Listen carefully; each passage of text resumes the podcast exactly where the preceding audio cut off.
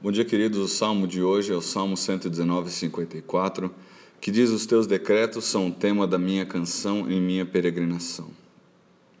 A maioria dos salmos contidos no livro dos Salmos, que é uma compilação de 150 composições, cânticos e hinos de louvor ao Senhor, é de autoria davídica.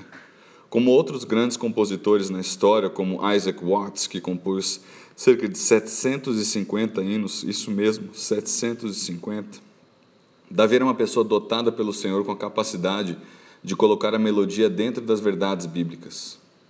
E isso fica evidente no texto de hoje. A primeira parte diz: Os teus decretos são o tema da minha canção. Literalmente, os teus decretos têm sido a minha canção. À época de Davi não existia disponibilidade para as pessoas dos textos bíblicos que existe hoje.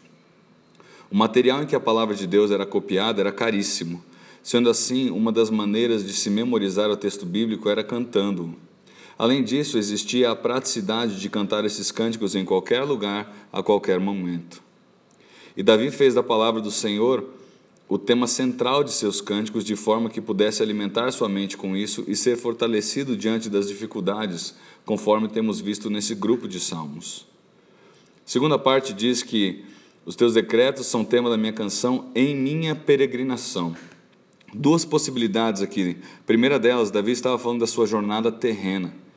Davi pode ter composto grande parte desse material antes de se tornar rei, enquanto era pastor de ovelha, enquanto fugia de Saul. Se essa fosse a possibilidade, as canções seriam seu alento nos momentos de maior dificuldade e proporcionariam alegria ao coração desanimado e solitário do pastor fugitivo. Segunda possibilidade é a jornada celestial. Davi pode ter composto esse material com a vida futura em mente, a maravilhosa realidade que lhe aguardava após a sua morte, a partir de quando estaria para sempre com o seu Salvador e Senhor. Isso lhe ajudaria a manter seu foco naquilo que tinha valor, como temos visto ao longo desse salmo maravilhoso, diante das dificuldades temporárias comuns à vida do homem.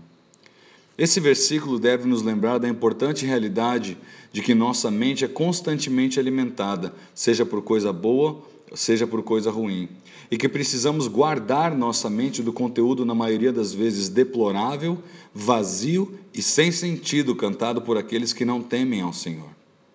Pais, vocês sabem que tipo de música seus filhos ouvem? Existe bom material musical bíblico disponível hoje.